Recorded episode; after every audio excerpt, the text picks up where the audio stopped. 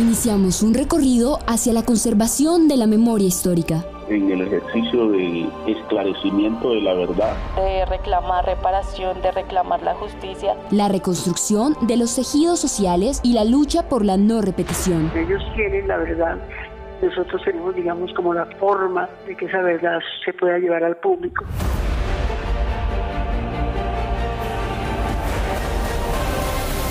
Fragmentos por la Verdad, un podcast de Contagio Radio, para la Alianza Periodismo de Verdad.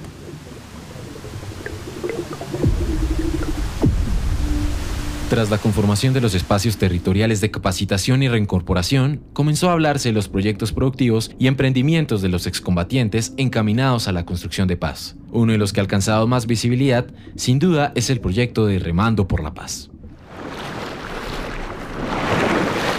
Por el río alguien vino y que sabía de rafting y dijo que, ese río está muy bueno para el rafting.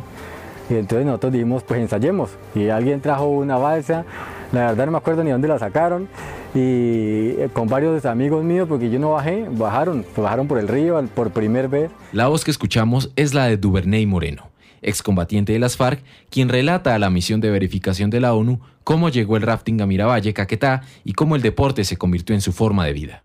Con trabajo y dedicación, su desempeño les permitió viajar y participar en el Mundial de Rafting celebrado en Sydney, Australia, evento que les permitió alcanzar un nuevo reconocimiento y convertirlo en una forma de impulsar el deporte como una forma de reconciliación en su territorio.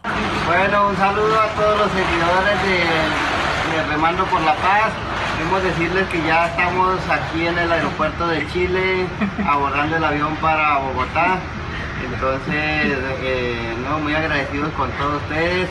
Consideramos que llegamos con el, con, la, con el deber cumplido con la cabeza en alto y bueno, seguimos para adelante porque este mundial nos dejó muchas tareas, entonces continuamos eh, dando pasos hacia, hacia, el cumplimiento del proceso de paz y bueno, eh, ese es el mensaje que dejamos en, en Australia y en gran parte del mundo, entonces un saludo y nos vemos en Colombia, lo esperamos en Miravalle.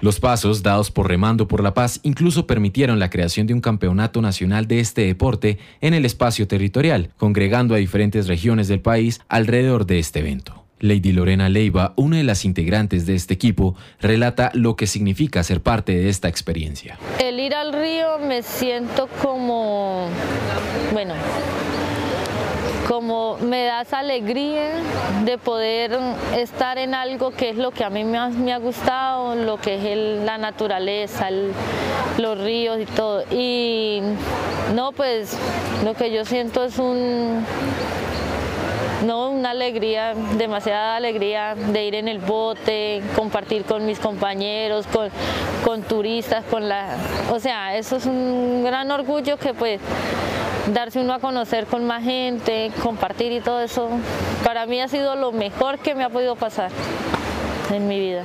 En representación del Ministerio del Deporte, el exfutbolista Wellington Ortiz también se refiere a cómo estas iniciativas, sin importar si los deportistas hacen parte de las comunidades campesinas, excombatientes o integrantes de la fuerza pública, afianzan la reconciliación. Ahora lo que queremos es que todos estemos juntos eh, y queremos un país en paz y más si ellos están haciendo deporte y están haciendo un torneo tan importante.